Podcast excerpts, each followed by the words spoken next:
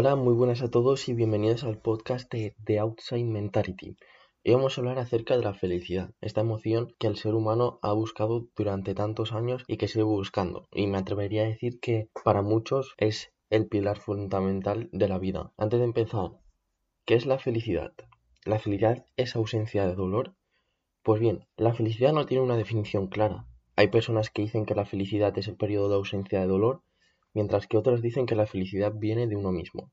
Esta gente afirma que podemos experimentar la felicidad cuando nosotros queramos, dando igual las emociones negativas que sintamos en ese momento. Nosotros elegimos cómo, afrontamos esas emociones y ahí es donde reside la felicidad para estas personas, en afrontar de buena gana las emociones negativas.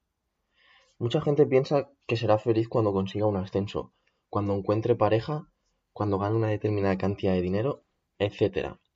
Lo cierto es que esto no es así. Esto no es lo que denominamos felicidad. Esto es más bien placer, bienestar subjetivo, es decir, un pico de emociones positivas pero que pronto desaparecerá. Personalmente no creo que la felicidad dependa de un factor externo, sino que, como ya he dicho, la felicidad son las gafas con las que elegimos ver el mundo. Si nosotros nos centramos en las emociones negativas, no experimentaremos felicidad. Si nos enfocamos en las emociones positivas, el resultado será felicidad. Cabe decir que no puedes sentir felicidad en el largo plazo, pero sí bienestar momentáneo, pero este no durará mucho y volverás a tu triste vida en la que te enfocas en lo malo. Esto es un pico de emociones positivas, ¿no? Una serie de químicos que segrega el cerebro, que es lo que nos hace sentir esa felicidad, pero que pronto desaparecerá. Porque como dice Mario Alonso Puig, el bienestar, el bienestar subjetivo colma los sentidos, mientras que la felicidad colma el corazón. Martin Seligman, que es un psicólogo que se ha dedicado a estudiar en la parte de psicología positiva, define la felicidad de tres maneras según la percibimos. Cuando hacemos algo para alguien, este gesto de ayuda hacia los demás nos hace liberar endorfinas, dopamina, oxitocina y serotonina, lo que hace que sintamos ese pico de felicidad. Las endorfinas son también llamadas opiáceos endógenos, por su composición parecida a derivados del opio como la heroína y la morfina, pero sin efectos secundarios, es la parte buena. Como dato curioso, las endorfinas se segregan cuando hacemos cosas que nos gustan, ¿no? Estás haciendo deporte y estás rompiendo fibras, pero el cuerpo es muy inteligente y te lo camufla con estas endorfinas para que sientas felicidad. Porque al fin y al cabo estás haciendo algo, si te haces una herida, es curioso porque no, no segrega esas endorfinas. Y la verdad es que lo hace de la manera más inteligente. Porque al hacerte la herida y proporcionarte dolor, o sea, hacer que sientas dolor, el cuerpo lo que está haciendo es decirte que eso que has hecho está mal y que, y que no lo vuelvas a repetir porque ha causado daños. Sin embargo, romper las fibras musculares al entrenar puede parecer lo mismo, pero como estás ganando fuerza, te lo segrega, te lo camufla con las endorfinas. La dopamina es la hormona del placer. Puede generar adicción, muy importante. Entonces esta se segrega pues en momentos que estamos haciendo algo que nos gusta y estamos disfrutando. Si te gusta hacer deporte, pues se segregará cuando hagas deporte. Si te gusta cocinar, pues cuando cocines. Dato muy importante y es que la dopamina también la segrega las redes sociales, que es lo que nos causa esa adicción. Y la oxitocina y la serotonina son diferentes a las endorfinas y la dopamina porque estas dos primeras que he mencionado las puedes segregar por tú mismo, pero la oxitocina y la serotonina no. Necesitas de ayudar a alguien o ver a alguien ser ayudado por otra persona para segregar estas, estas hormonas. Y estas hormonas es lo que hace que sintamos ese pico de felicidad. Bien, segundo tipo de felicidad. La felicidad desde el punto de vista hedonista. Esta es la felicidad que yo he comentado antes, la que elegimos nosotros y que es largo placista, la de ver el lado bueno de las cosas. Y tercer tipo de felicidad, cuando somos productivos. Es un momento en el que tenemos un objetivo y hacemos una serie de acciones para lograrlo. Esto es porque nuestro cerebro segrega dopamina cuando cumplimos con nuestras tareas. Aquí la importancia de marcarse objetivos, como, como comentaba en mi último podcast, que si no lo has visto, pues te aconsejo que lo mires. Hablamos sobre importancia de los objetivos y qué hace más la gente al marcarse objetivos para no cumplirlos. Ahora dicho todo lo que, lo que he dicho anteriormente, ¿Cuándo sabemos si somos felices o estamos experimentando bienestar subjetivo? Bien, ya sabes que la felicidad no es algo momentáneo, pero te preguntarás, ¿cómo sé si estoy experimentando felicidad o bienestar subjetivo? Pues bien, eso se sabe cuando aparece el mal, como la injusticia, la privación de un bien necesario, la muerte o el sufrimiento. Cómo afrontamos estos factores determinará si realmente somos felices o no. Si ante uno de estos elementos sales corriendo, no estarás experimentando verdadera felicidad. En cambio, si mantienes la calma y lo afrontas de manera correcta, se puede decir que sí estás viviendo una vida feliz. Ahora bien, ¿cómo, puedo conseguir la felicidad? ¿Existen métodos para aumentar la felicidad? Pues lo cierto es que sí, hay una lista de 14, de 14 características que hacen aumentar em, la felicidad. La primera, estar activo y ocupado. Esto es lo que comentaba antes de sentirse productivo y no que estás en una vida simplemente por estar. Segundo, vivir el presente. No pensar en lo que hicimos mal en nuestro pasado, aceptarlo, aprender y seguir hacia adelante, pero tampoco vivir a expensas del futuro. ¿Vale? Es decir, no estés preocupándote por lo que podrías haber hecho o no has hecho, no te lamentes. Eso es el pasado, no se puede cambiar. Ahora estás en el presente y cómo estés en el presente determinará tu futuro.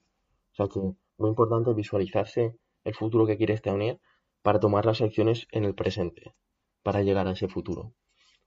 Tercera característica. Emplear tiempo en actividades sociales. Otra de las cosas que comentaba antes, ayudar a los demás es una de las cosas que nos dan un pico de felicidad más alto. Y esto es por la segregación de endorfinas dopamina, serotonina oxitocina, que ayudando a, alguien consigues las cuatro, o sea, el combo perfecto. Cuarta característica, parar la preocupación excesiva. Básicamente no darle tanta importancia a las cosas. Si ya las has hecho, aceptarlas. Y si todavía tienes la opción de cambiarlas, pues cambiarlas. Es así de fácil. Quinto, ser productivo en un trabajo que tenga sentido para nosotros. Esto es, básicamente, hacer algo que nos guste, trabajar de lo que nos gusta. Sé que no siempre se puede, pero bueno, hay que mirarlo desde el lado bueno e intentar ser productivo y estar a gusto en ese trabajo. Sexta característica, ser organizado y planificar las cosas. No vivir en un descontrol sin saber qué estás haciendo, ir a correr prisa todo porque así no se puede. O sea, vas a vivir angustiado y con ansiedad toda tu vida por no ser organizado y planificar las cosas. Es un error muy importante. Séptimo, séptima característica, trabajar para conseguir una personalidad saludable. Aquí entra la teoría de los picos de la felicidad desarrollada por Eugeyer, que básicamente explica que hay dos tipos de acciones. La primera, que sería pues ver redes sociales, cosas así, estar enganchado a la tele o las drogas, también se puede aplicar, y es que tú tienes una felicidad base. Cuando te drogas o ves redes sociales, tu pico de felicidad sube, pero luego baja. Y al bajar se queda un poco por debajo de tu felicidad base. Es decir, ya tienes un poco menos de felicidad eh, a nivel normal del que tenías antes. Te vas a volver a drogar, vas a mirar más redes sociales. Entonces vuelves a subir y vuelves a bajar. Y te quedas otra vez por debajo de la vez anterior. Así vas a necesitar más cantidad más para poder llegar a la felicidad que tenías al principio, a la felicidad base con la que llegaste a tener, o sea, con la que tenías al principio de, de todo. Y luego está el segundo tipo de acciones. El segundo tipo de acciones es ir al gimnasio, leer, hacer tu tarea, que son actividades que nos cuestan. Pues bien, con estas actividades tenemos una felicidad base que cuando las hacemos, cuando vamos al gimnasio, leemos, hacemos la tarea que tenemos que hacer, nuestra felicidad baja, pero cuando sube, sube un poco más que la felicidad base, porque estamos más felices por haberla conseguido. Entonces, ya tienes un poco más de felicidad que con la que empezaste. Entonces, vuelves a leer, vuelves a leer el gimnasio, vuelves a hacer tu tarea, vuelve a bajar la, la felicidad, pero cuando sube, sube un poco más que la vez anterior. Y así sucesivamente hasta que al final acabas teniendo más felicidad que, que al principio. Y no solo eso, sino que con estas actividades pasa una cosa muy curiosa y es que al final acaban gustándote. Y esto es que con la felicidad base entrenas, haces deporte, o sea, entrenas, lees o haces la tarea y en vez de bajar llega un punto que sube el pico. Entonces tienes un pico de felicidad y cuando baja todavía te quedas por encima de la felicidad base. Y lo vuelves a hacer y vuelves a subir y vuelves a quedar. Entonces al final acaban haciendo esas actividades tener una felicidad, un nivel de felicidad más alto del que tenías cuando empezaste a hacerlas. Que parece, o sea, me parece muy curioso y muy interesante. Octava característica. No tener muchas aspiraciones ni expectativas. Esto quiere decir ser feliz con lo que ya tienes, no el hecho de no poner, de no ponerte metas ni objetivos. Es decir, tú tienes que ser feliz con lo que ya tienes ahora mismo, no pensar en lo que tendrás y con lo que serás feliz si tienes. Mm, décima característica. Fomentar una personalidad social y extrovertida. Esto viene a decir que salgas con tus amigos, que pases tiempo con tus familiares, que y todo esto hará que incremente nuestra felicidad, porque al fin y al cabo somos, somos seres sociables y necesitamos de otras personas para estar a gusto. Decimosegunda característica, ser nosotros mismos, es decir, saber cuáles son nuestros valores y actuar de esa manera. No hacer lo que alguien nos impone hacer con lo que no estamos a gustos, no estamos felices. Es decir, Aquí es un ejercicio de introspección para saber cuáles son tus valores principales y una vez los has, los has sacado, sabes cuáles son, em, hacer acciones encaminadas a esos valores. La decimoprimera, que me la he saltado, tener pocos sentimientos negativos y problemas.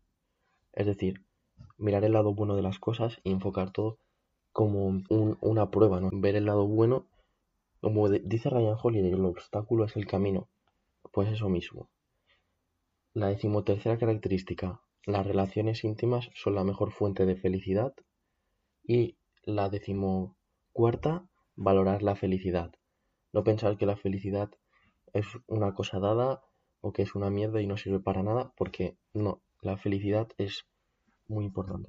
Y bueno, hasta aquí el podcast de hoy, hablando sobre la felicidad. Espero que te haya gustado y si es así, pues espero verte la semana que viene con un nuevo podcast. Recuerda seguirme en Instagram que mm, publico contenido diario sobre desarrollo personal, psicología y emprendimiento. Y nada, hasta la semana que viene. Chao.